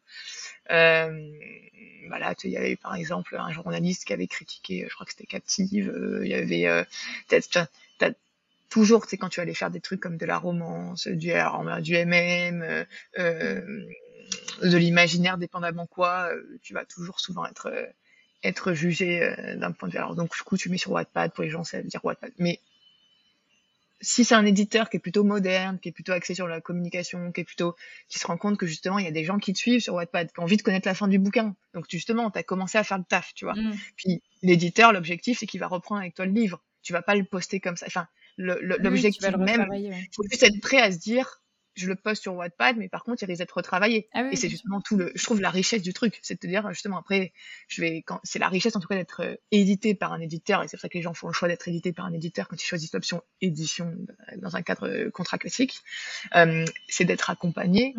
Alors, par contre, je vous le dis, hein, quelqu'un qui te décide de pas travailler ton manuscrit n'est pas un éditeur. Ça, on le voit de plus en plus, notamment au Québec, beaucoup. Euh, mais quelqu'un qui te dit non, il est très bien, vas-y, on le fait, ou qui prend quelqu'un qui n'est pas un spécialiste, qui ça sent pas bon. C'est pas un éditeur. Hmm. Ça faut se le dire. C'est pas normal en fait. C'est pas vrai qu'il y a jamais rien à arranger, que machin. Même même un bouquin qui, est, qui, a été repris déjà par un éditeur, tu aurais un autre éditeur qui reprendrait le bouquin, qui aurait son choix et son mot à dire. Il y a des choses qui modifieraient parce que c'est on est humain en fait. C'est un choix aussi artistique un bouquin. Hmm, hmm. C'est un livre, c'est un choix artistique. Donc tu vas jamais être d'accord euh, non plus. Euh, voilà. Euh, après tu peux avoir les chefs-d'œuvre évidemment, mais même sans ça, t'as des gens qui te diront moi je l'ai pas aimé, tu vois. Moi j'ai pas aimé, voilà. Donc, donc voilà. Ok. Ben, merci beaucoup pour ces réponses. Et du coup, question qui avait été posée aussi, est-ce qu'il y a beaucoup d'éditeurs qui prospectent sur les réseaux sociaux, justement? Ouais, de plus en plus. Ouais. Oui, oui. Bah, avec BookTok déjà, euh, voilà. Et même là, ouais. Bah, parce que malgré tout, euh, tu vois, un exemple, en non-fiction, là, euh, tous les entrepreneurs sur LinkedIn, là, tu sais, des auto-entrepreneurs qui ont plus de 70 000 personnes qui les suivent sur LinkedIn en mode, tu sais, comment de, faire le tour du monde, ça c'est un truc, mais c'est comment faire le tour du monde et être nomade, comment j'ai monté ma boîte à 18 ans, machin ils signent tous en ce moment avec des éditeurs de non-fiction. Tous, tous, tous. Alors après, ça marche, ça marche pas. Hein, euh, mais euh, donc oui, bien sûr, de plus en plus. Bah sinon, c'est tu, tu rates un train quand même en marchant. Hein, là, tu peux. Donc de plus en plus. Ok, d'accord. Et donc oui, par contre, avoir une communauté, peut-être des fois être publié. Oui, ça veut pas dire que ton bouquin est pas bon, attention, mais ça peut être un argument supplémentaire. L'éditeur ne prendra ton bouquin que s'il l'aime, ça c'est la, base, euh, mais il prendra ton en effet, ta communauté va faire, tu vois, t'as, as des trucs, euh, t'as des youtubeurs sur du true crime ou, euh, ou je sais pas, ou de la beauté, etc. Ils se font tous se publier, euh, mais c'est parce qu'ils ont une, une communauté avec tout ça. mais de toute façon, ce que tu disais tout à l'heure sur le fait qu'on achète souvent, enfin, de plus en plus des livres pour la personne et pas forcément pour le livre à la base, même si bon, le livre doit quand même nous plaire un minimum, mais Enfin, rien que moi, je le remarque là depuis que je suis sur euh, Instagram. Euh, là, j'achète tous les livres de mes copines euh, qui sortent en auto-édition, mais juste parce que c'est mes copines. Enfin, peut-être que j'aurais pas acheté leur livre à la base parce que je l'aurais peut-être même pas connu. Mais du coup, c'est c'est sûr, enfin, c'est sûr que c'est vrai et, et voilà, je les achète parce que je les voilà, c'est mes copines quoi. Donc, tu sais, j'avais fait un article sur le personal branding, notamment sur le site de Éditez-nous, où j'expliquais pourquoi le personal branding c'est important déjà dans la vie en général, mais pourquoi particulièrement appliqué au domaine de l'édition quand on est auteur. Euh, ou auteur en herbe, tu vois. Euh, mais tu sais, quand on parlait d'Arlan Coben, mm. c'est l'exemple même du personal branding. Là, c'est devenu une marque. Puis là, ça se voit, là, c'est imprimé. C'est, c'est, mm. c'est, on peut dire que dans la vie, il faut, faut, faire son personal branding, mais il n'y a pas plus parlant d'un point de vue vraiment euh, visuel que l'édition. C'est ouais, t'es devenu quelqu'un, ton nom il est écrit en gros, puis regarde, t'es devenu une marque. Mm. Puis ça, c'est voilà. Et donc en effet, c'est parce que tu es devenu une marque, les gens achètent. Oui, oui, mais c'est complètement. Euh, enfin, même à mon niveau, ça se, vérifie, donc c'est complètement vrai. Euh, il y avait une autre question qui avait été posée qui était est-ce que euh, Brajlon, donc là plus ciblé sur la maison d'édition Brajlon, est-ce que Brajlon publie beaucoup de nouveaux auteurs francophones? Euh, oui, de plus en plus par contre. Alors, euh, en fait, on a eu des moments hein, quand même où il y a une époque, on, est, on était parmi les pionniers en fait de la fantaisie et de l'imaginaire euh, francophone, notamment avec Pierre Pével, enfin avec, enfin tu vois, notamment, enfin il y, y a eu plein d'auteurs. après, il y a des moments où on en a un peu moins fait pour plein de raisons qui était, euh, qui était euh, et le marché et certaines choses en interne, parce que ben c'est pas pareil en fait, c'est pas le même travail d'editing malgré tout une traduction que mmh. que un, auteur francophone. Et là, on en vient de plus en plus. Donc, par exemple, c'est particulièrement voyant sur Big Bang, mmh. qui est donc notre label Young Adult imaginaire. bah là, on a fait le concours d'écriture. il y a 430 personnes qui ont participé. Moi, ça me semble dingue, c'est le boulot. Ah, j'admire les éditeurs, franchement, ils ont fait ça, c'est incroyable quoi. voilà t'as Margot qui va être publiée et puis on en cherche d'autres. Euh, et pareil pour tout ce qui est euh, imaginaire notamment, on en fait tout ce qui est euh, women's fiction ou fiction féminine. on a on a aussi des auteurs francophones. Oui, on en fait de plus en plus. Après, on restera quand même un éditeur de traduction quoi qu'il arrive. Ça c'est sûr. Mais on essaye de faire de plus en plus de, de place aux auteurs francophones. Ok. Euh, il y avait une autre question qui était euh, comment relativiser les refus en maison d'édition? Qui est un vaste sujet aussi, je pense. Mais... Euh, ben, en fait, tu essayes de se dire, et c'est pas évident, hein, tu vois, ben, en fait, J.K. Rowling, et ben, tous les éditeurs de Grande-Bretagne l'avaient refusé. Puis c'est un petit éditeur minuscule qui s'est dit, oh non, mais il est bien, parce qu'elle elle cumulait tout ce qu'il fallait pas, entre guillemets. une série de sept livres, qui n'était pas fini d'être écrit, pour un auteur qui commençait pour son premier roman, un truc imaginaire qui était ultra compliqué dans l'idée, c'était la jeunesse, sept tomes, euh, avec quand même en plus euh, après en plus ça a évolué beaucoup hein, l'écriture et l'histoire etc c'est mm. dur maintenant aujourd'hui enfin vraiment Harry Potter sur les derniers tomes c'est quand même assez dur euh, un bouquin qui n'est ni de la fantaisie, euh, enfin, en fait, qui est différents types d'imaginaire en même temps donc et fantastique et fantaisie en fonction de quel point de vue tu te places, euh, ou mm. moldu ou, euh, ou sorcier. Euh, les, les mecs ils se sont dit mais non, en fait non, tu vois, c'est ça va pas marcher en fait et puis c'est trop de risques etc. Et ben tu vois c'est un mini éditeur qui a pris la qui a pris la shot. Et bon aujourd'hui il ne le regrette pas loin de là. Euh, tous les éditeurs ont refusé un bouquin qui se sont mordus les doigts derrière. Tous. J'en connais aucun qui l'a pas fait. Des bouquins, on se dit, oh, ouais, bof, tu vois. Puis bof, puis le truc, ils vend 100 000 exemplaires. Tu dis, bon, bah, finalement, bof, euh, on a un peu raté le truc. Mais, parce qu'encore une fois, comme je disais, l'art, c'est subjectif.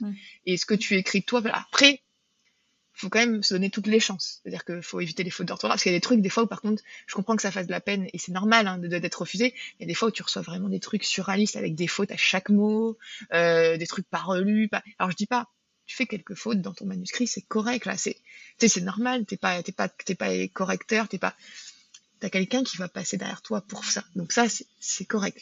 Mais il y a une différence entre écrire et faire quelques fautes, mais c'est relu quand même, tu vois, et envoyer n'importe quoi euh, avec des fautes. Mais vraiment, quand je dis tous les mots, je suis gentille. Tu vois, il y a des trucs en fait où tu peux même pas lire parce que ça pique tellement les yeux que tu ça n'a aucun sens ce que tu dis. Donc euh, donc, une fois qu'on envoie ça de manière sérieuse, on fait la lettre, on, on relit bien notre manuscrit, on l'a bien retravaillé, sans forcément. Je sais qu'aujourd'hui, la mode, c'est beaucoup de devenir. On se professionnalise beaucoup dans l'édition euh, quand on est auteur aujourd'hui. C'est assez, assez dingue et je trouve ça beau. Hein. Mais tu vois, aujourd'hui, tu as 10 000 bêta-lecteurs qui passent avant. Euh, as, euh, des fois, tu prends euh, des gens qui travaillent dans l'édition pour te relire, euh, qui travaillent sur ton manuscrit, etc. Et, et, et tant mieux en soi, c'est beau, tu vois. Donc, pour être sûr de toi, etc. Donc, c'est très bien. Mais en vrai, c'est pas pas nécessaire non plus du moment que tu fais quand même les choses de manière sérieuse tu vois. Mais une fois que ça s'est fait et que c'est sérieux euh, alors déjà tu as plusieurs refus déjà tu demandes pourquoi à l'éditeur toujours. Tu pas s'il te répond tant mieux s'il te répond pas bah, je trouve ça dommage mais euh, voilà. Déjà pour essayer de comprendre. Parce que les, normalement il va te dire pourquoi puis ça te permet d'en apprendre, d'apprendre justement de dire ok là ça fait deux fois qu'on me dit ça, c'est peut-être quelque chose qu'il faudrait peut-être que je modifie, etc. Euh, mais c'est sûr que relativiser en se disant que euh, on apprend toujours de justement des retours qu'on a, etc. Euh, et, puis surtout encore une fois, et je sais que c'est difficile à dire hein, et qu'on peut être déçu, mais l'art c'est subjectif. Donc ce que tu fais toi, enfin, et puis ça dépend tellement d'un timing où aujourd'hui, tu as un bouquin X qui demain sera un best-seller de dingue, mais qui est pas sorti au bon moment. Et à contracter, tu peux, il y a aussi une, il y a aussi une question de timing dans l'édition. Tu peux faire un truc qui en ce moment est pas franchement à la mode, mais qui dans 10 ans euh, peut l'être, euh, ou qui dans 10, qui il y a 10 ans aurait été un énorme best. Ça, tu le sauras jamais, hein. Mais euh, voilà. Désolée, j'avais plus de batterie. non, non, pas de souci. ok, d'accord. Mais oui, j'entends ce que tu dis. Je sais pas si j'ai répondu, mais, mais voilà, mais je, je, si, si, si, non, non, mais j'ai très bien compris. Après, c'est. Oui, en fait, on saura. après, quand on a des refus, c'est vrai qu'on ne saura jamais si c'est. Enfin, des fois c'est nous, des fois c'est pas nous, des fois c'est oui le temps, des fois c'est ça, ça reste quand Mais même. Mais BookTok, c'est un bon exemple. À, Prince Captif, mmh. Prince Captif, c'est un excellent exemple, je trouve. Prince Captif, vraiment, enfin c'est un truc, genre c'est un bouquin, c'est du MM en fantasy. Mmh. Quand nous on est arrivé avec ce bouquin-là, il y a cinq ans en magasin, mais on s'est fait regarder, mais tellement mal par, les, par certains libraires. Évidemment, pas tous, heureusement. Hein. Mais certains libraires, tu arrives avec tout, en fait, tout ce qui pouvait ne pas leur plaire, euh, tu arrives avec ça. C'est pas dur. À l'époque, quand même, ça, je me dis, on a été avant-gardiste. Oui, je vais arrêter la collection parce qu'elle n'a pas assez marché. On a quand même fait une, une catégorie, on a fait une collection de romances MM. Fallait oser, hein, vraiment. Là, Prince Catherine n'en fait pas partie, hein. mais on a vraiment fait une catégorie de Milady Romance MM. On parle de ça, c'était il y a 7 ans je pense, 6 ou 7 ans. C'était avant-gardiste de dingue. C'est dommage qu'on l'ait pas fait un moment un peu plus tard, en fait, dans le temps presque.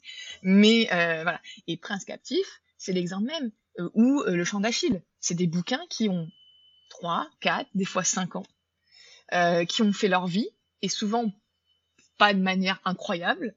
Et là, t'as BookTok, t'as quelqu'un qui en parle, et là, bam Et là, ça explose. Ça explose ouais. Mm, mm. Donc, tu vois, c'est, c'est, et là, c'est parce que t'as la chance de tomber dans un moment où t'as BookTok qui existe. Ça te serait arrivé il y a 10 ans, tu vois, tu, sais pas. Enfin, tu vois, c'est, t'en sais rien de, mais c'est, ça donne, ça montre bien que, du coup, un succès, euh, aujourd'hui, d'un bouquin qui est sorti il y a 5 ans, c'est juste qu'il y a 5 ans, c'était pas le, le, c'était pas le bon timing. Alors, encore une fois, ils regrettent pas parce que c'est comme ça qu'ils se sont fait connaître, mais c'était pas le bon timing pour exploser. Là, c'est le cas aujourd'hui. Hmm. Ok. Bon, bah du coup, j'espère que ça pourra faire relativiser certaines personnes, dont moi, euh, et du coup, euh, sur la, question, comment se vendre en tant qu'auteur, donc toute cette partie-là que tu as commencé un petit peu à développer là sur, ton Instagram avec le petit exercice de, pitch? Ça vous a tous marqué, hein, ce pitch, vous êtes tous traumatisés en vrai. Je crois vraiment. J'ai reçu des messages des gens qui étaient stressés. mais c'est pas grave, vous inquiétez pas, vous pouvez vous, en... vous entraînez-vous devant le miroir, tu non, mais moi, j'étais déjà traumatisée avec l'ICAR, parce que, euh, traumatisée, je rigole, mais c'est que quand euh, je suis arrivée au, ben, à la conférence, là, et euh, à l'atelier pratique, on va dire, et qu'on nous a dit, bon, ben là, vous allez résumer votre roman en une phrase. J'ai regardé Rosnaro, j'ai fait, mon roman en une phrase, c'est impossible. Et en fait, finalement, à la fin des deux heures, si, c'était possible. Et du coup, le, ton exercice m'a pas fait tant peur que ça parce qu'il y avait eu un peu l'écart avant. Mais, euh, mais c'est vrai qu'au début, tu, te dis, en fait, c'est juste impossible. Et puis, c'est stressant de fou. Et puis, même, euh, je m'étais essayé à l'exercice du synopsis cet été. Euh, pareil, tu as l'impression que tu vas jamais, tu vas jamais y arriver. Mais, mais alors qu'en fait, c'est des, des super exercices finalement. Et tu sais, je savais pas que l'ICAR en plus faisait cet exercice-là. Vraiment, je, je, je, le savais pas. C'est vrai que c'est toi qui me l'as dit d'ailleurs, et ça m'a fait ça m'a fait sourire quand tu me l'as dit. Mais euh, mais oui, c'est super important. C'est vrai quand je dis souvent les, les, auteurs sont pas les meilleurs pour se vendre sur certains aspects, parce qu'encore une fois là, tu vois, ça montre avec les réseaux sociaux que oui, bien sûr. Mais c'est sûr que c'est pas évident pour un auteur, et c'est normal. Il est dans son monde, il est dans sa. c'est exactement comme tu as la tête dans le guidon. Tu vois, t'es dedans, puis t'es dans le truc, puis t'as tout qui explose. Et en fait, t'arrives pas à avoir le recul, et c'est normal. Nécessaire, tout comme il y a des auteurs, il y a des auteurs, il y a des auteurs qui finissent par pas se piffrer leur propre livre, parce qu'ils l'ont tellement lu, relu, re-relu, re-relu, que ça les a dégoûtés à la longue. C'est un peu pareil, t'es tellement la tête dans le guidon en fait que tu n'arrives pas à, et c'est normal c'est un métier aussi d'avoir de, des arguments commerciaux. Euh, et ça va un peu à l'encontre justement du fait d'être dans le côté artistique etc tu écris ton histoire tu te poses pas la question puis voilà.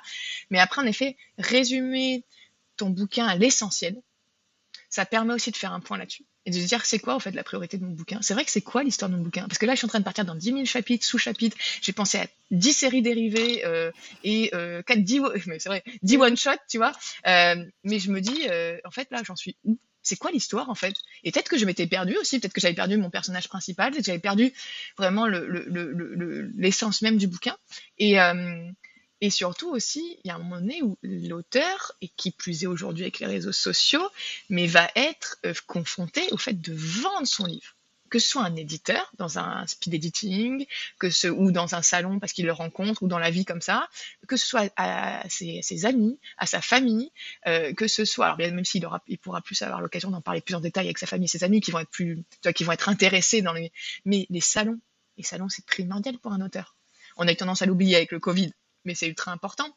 Faire des conférences, des fois, sur ton bouquin, sur euh, des sujets, ça, c'est des choses qui arrivent concrètement, ça. Je veux dire, c'est des choses qui concrètement arrivent. Faut savoir être prêt, et je sais que souvent, ça va euh, à l'inverse de ce que fait l'auteur. L'auteur, il aime bien être en retrait, malgré tout, tu vois. Alors, il peut se mettre en avant de temps en temps sur Internet, tu vois, mais, mais, mais voilà, vendre ton bouquin, d'un coup, c'est pareil. Reste que quand tu croises quelqu'un, imagine tu es en dédicace, tu croises quelqu'un euh, qui s'intéresse à ton livre, tu vas pas lui raconter pendant 150 ans que c'est l'histoire d'un tel, euh, qui vit dans une tribu d'un tel, euh, qui a ça, ça, ça et ça, puis sa famille elle est morte à 10 ans, puis en fait son grand-père il est parti là, puis en fait après elle va te regarder, elle te trouve très sympathique, mais elle va dire oui c'est cool, merci, puis elle va se barrer, tu vois. Le but quand même c'est de vendre ton bouquin, et donc vendre ton bouquin en vrai ça se fait en très peu de temps et très peu de temps. Et tu vois, on parlait justement de l'exercice. Euh, du coup, si je peux me permettre, du coup, tu m'as envoyé un, deux, deux, mm. deux, vidéos qui étaient très bonnes l'une et l'autre. Parce qu'en en fait, en vrai, en coaching, moi, ce que je dis, c'est que je donne deux exercices en vrai là-dessus. Je donne le côté euh, pitch ton bouquin en 30 secondes. Et encore une fois, je dis, ça peut même marcher pour même si t'es pas auteur et que tu as envie juste de toi te raconter ou de même toi raconter un projet, etc. Des fois, pitcher ça ou se pitcher même en 30 secondes, ça permet vraiment de revenir euh, à l'essentiel. Je donne ce, ce, ce et ce, le même exercice, mais en version 45 secondes à une minute. Et pourquoi je donne cet exercice-là? Et tu vois, je trouve que ton, tes deux vidéos sont un exemple euh, vraiment euh, ultra intéressant de ça. C'est que les deux vidéos, et je le dis sincèrement, hein, je, je, le pense, sinon je le dirais pas, étaient vraiment stop. Tu vois, mais, mais je, parce que par contre, je suis quelqu'un de très honnête, donc pour le meilleur et pour le pire, tu vois. Mais voilà, et, et, vraiment, et en fait, tu vois, les deux non strict. Je sais pas, je, je, sais pas si tu décideras de les mettre sur les réseaux, mais ça peut être vraiment, enfin, mêler ensemble parce que, bah, tu vois, pour, pour peut-être euh, justement, euh, peut-être euh, comment illustrer ce que ce qu'on dit là, mmh. pour que les gens se rendent compte. Et d'ailleurs, je suis très curieuse d'avoir les retours et les commentaires dessus, vraiment. Mais en gros, les deux pitchs n'ont rien à voir et il y a quoi 17 secondes d'écart entre les deux. Oui, c'est vrai. Même, tu vois, tu te dis voilà. Et en fait, il y en a un où, et pourquoi je dis 45 secondes à une minute? Parce que tu reviens à l'essentiel de ton récit donc ça vraiment, où tu peux rentrer un petit peu plus dans l'histoire, mais pas trop non plus, parce que ben faut faire vite quand même. 30 secondes, en vrai, ça va paraître très bizarre ce que je veux dire. Tu ne racontes pas ton histoire. Oui, non, c'est ça. Mm. Je vais pas dire on s'en fiche de ton histoire, parce qu'il faut pas déconner, c'est quand même le but de, départ, l'essence même, mais dans les faits, quand tu as quelqu'un et que tu as deux phrases, deux secondes, deux chronos, enfin deux secondes chrono dans un salon, tu vas pas lui raconter que c'est l'histoire d'un tel qui a fait ci et ça tu vas lui dire, c'est un roman euh, de fantaisie, c'est une connerie, euh, qui s'adresse à un public de tant ça, ça et ça. Puis tu vois, mon bouquin, il parle de, la condition féminine. Pourquoi en fait C'est quoi l'argument commercial Mais pourquoi tu vas le lire? Pourquoi c'est important que tu le dises Là, tu vas pas raconter que c'est un tel qui a fait ci et ça. Tu vas lui dire, c'est l'histoire d'une quête initiatique. En plus, tu vois, c'est bien pour les jeunes. Justement, moi, j'ai envie de les inspirer parce que euh, ça raconte comment tu peux évoluer dans la vie, euh, comment tu peux te remettre des preuves difficiles, comment tu grandis avec le temps. Bon, là, je fais plus que 30 secondes, mais on se comprend. Euh, et tu vois, vraiment des, des thèmes et des arguments commerciaux. Puis en général, on va dire le genre, si on, peut le dire, l'âge à laquelle ça s'adresse. Et, en fait, on va vraiment rentrer dans vraiment des arguments commerciaux. Puis c'est. Et c'est pour ça que du coup, en 17 secondes d'écart dans ton pitch, 30 secondes, tu vas aller plus à l'essentiel de, en sortant du récit, ironiquement. Et à 10 secondes près de plus, tu vas rentrer dans ton récit tout en faisant de manière le plus courte possible de ton histoire, qui en plus est un roman de fantaisie, enfin tu vois, avec un univers riche, que c'est pas juste euh, machin qui va à la boulangerie et qui se rend compte euh, que voilà, enfin tu vois, en plus, mm. on n'est pas égaux sur le, les univers, évidemment, plus tu vas faire dans l'imaginaire, plus ça va être foisonnant et plus ça va être riche de choses à raconter. Et t'es pas dans la vie de tous les jours, du coup en plus t'as tout l'univers à amener et à expliquer après, c'est un truc qui se passe dans la vie de tous les jours. Euh, t'as pas besoin d'expliquer que ça se passe à New York, ça suffit, tu vois. Oui, ça. Par contre, le royaume X ou Y dans telle euh, galaxie, je, je connais. Mais tu vois, voilà. Et donc, c'est important, c'est primordial de vendre son livre. C'est vraiment important de faire l'exercice. Et puis même, vaincre sa timidité, euh, c'est important. Il faut savoir se vendre en tant que personne euh, aussi. Et ça, je le redis, que ce soit d'ailleurs que tu sois auteur ou pas. Et justement, dans le fait de vendre son roman, est-ce que euh, il faut, il vaut mieux, euh, mettre en avant la spécificité de son roman, c'est-à-dire pourquoi il est unique, ou et ou finalement euh, faire les deux ou l'un ou l'autre, mettre en avant à quoi il peut ressembler? Parce que c'est vrai que des fois, il vaut mieux mettre en avant pourquoi c'est ton roman, qu'est-ce que tu as apporté toi, etc. Ou est-ce que, par exemple, bah, mon roman, tu peux l'aimer parce qu'il ressemble un petit peu à ça le... est-ce comment comment jauger en fait ces, ces tu peux, tu peux en fait en vrai je te dirais ça dépend de ton audience tout simplement c'est à dire que ça dépend c'est aussi un feeling hein. c'est à dire que si tu es devant quelqu'un mmh. tu vois tu vas euh, aussi avoir le feeling à quoi la personne elle réagit dans les faits les deux c'est bien tu vois d'ailleurs c'est ce qu'ont fait les représentants qui vont chez les libraires ou quand nous en tant que commerciaux parce qu'en en fait nous on crée ce qu'on appelle des arguments commerciaux pour vendre le livre euh, en fait nous on va vendre expliquer vendre le livre à nos représentants qui eux-mêmes vont aller sur le terrain pour en librairie vendre le livre auprès des libraires pour qu'après ces libraires vendent le livre aux, lecteurs. Concrètement, c'est ça. Bah, nous, par exemple, parce qu'on s'entend qu'on parle à des représentants qui gèrent des milliers de bouquins par an, euh, on va leur parler souvent avec des références quand c'est possible. Pour deux raisons. Et là, on parle en termes de professionnels. Hein. C'est que bah, la première, c'est qu'en effet, ça leur donne une idée, parce que pareil, nous, on n'a pas le temps de rentrer dans l'histoire euh, tant que ça, en fait, quand on pitch des bouquins, euh, tu vois, à nos représentants. donc, ça leur donne une idée de l'univers. Et après, il y a aussi une question de business, c'est-à-dire combien ça a vendu chez les autres. Il faut être très honnête, il faut se le dire. C'est sûr que si es en ce moment en pleine explosion de la de, de, de la romance fantasy, tu vois, bah tu vas donner comme idée comme enfin young adult, tu vas donner ça ressemble à ça, ça et ça qui ont vendu 10, 20, 30, 40 000 exemplaires ça donne une idée en fait, euh, déjà ça motive les équipes et ça donne une idée de combien toi tu peux en tirer en fait. Donc d'un point de vue professionnel, on va faire les deux, c'est vraiment dans ces deux buts-là. Maintenant, c'est intéressant toujours en effet de dire c'est, tu vois, si je devais comparer mon bouquin, ce serait à celui-là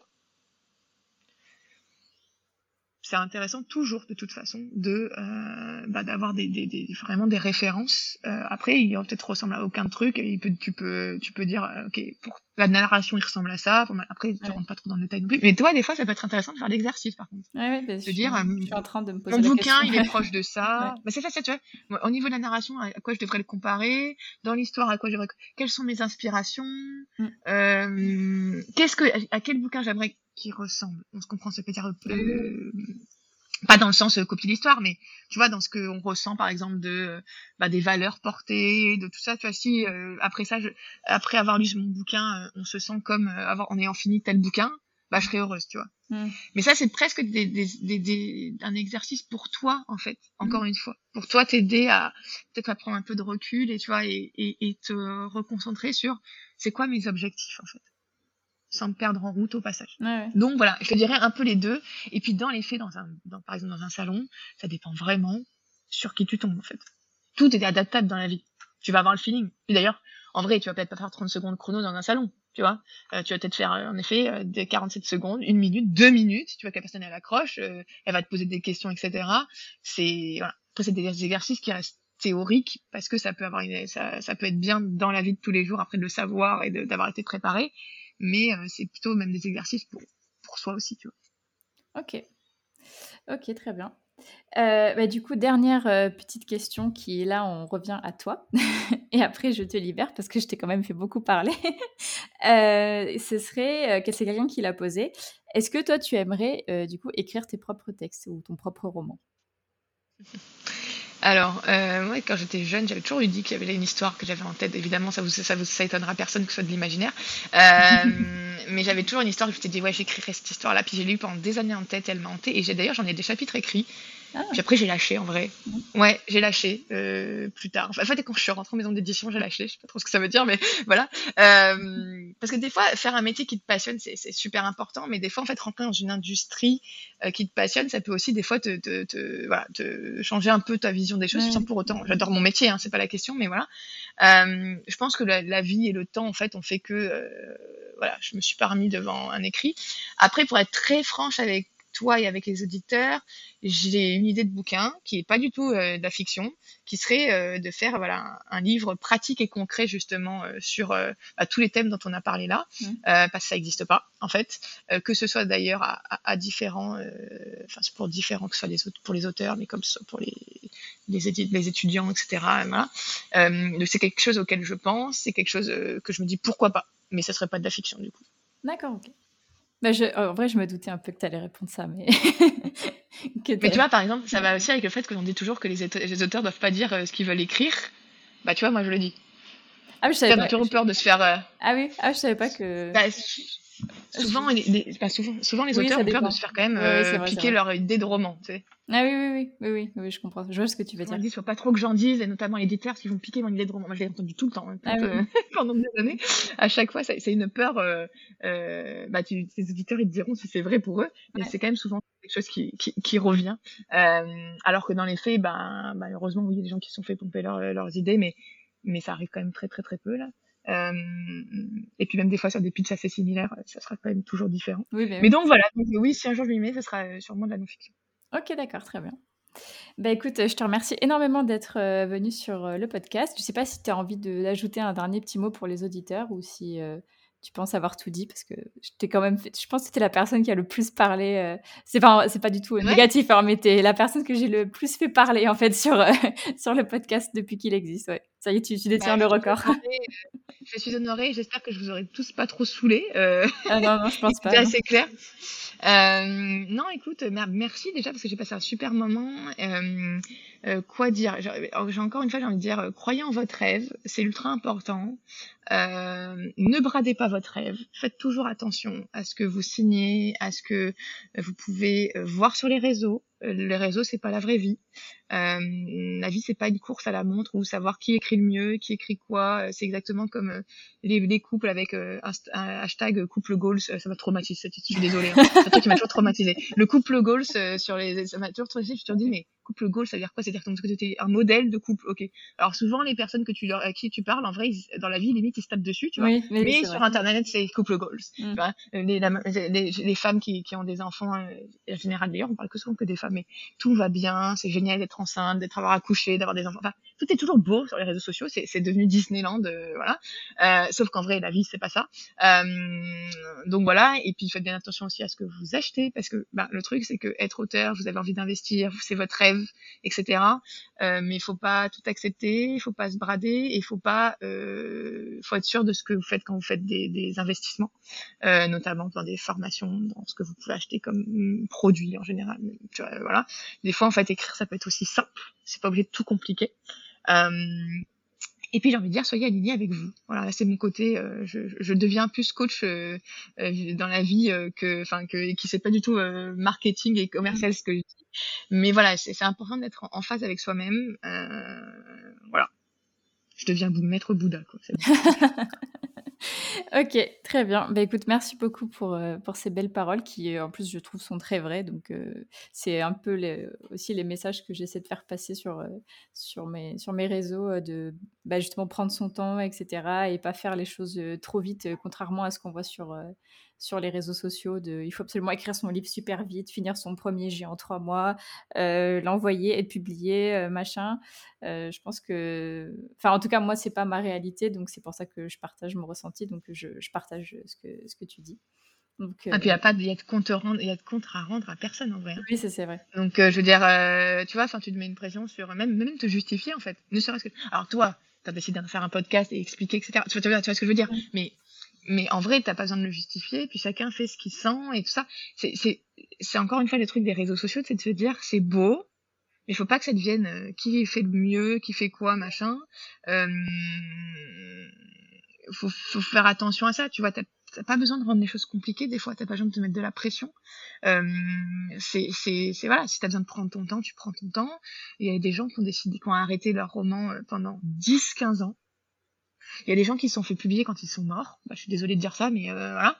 Euh, je vous le souhaite pas évidemment, mais voilà.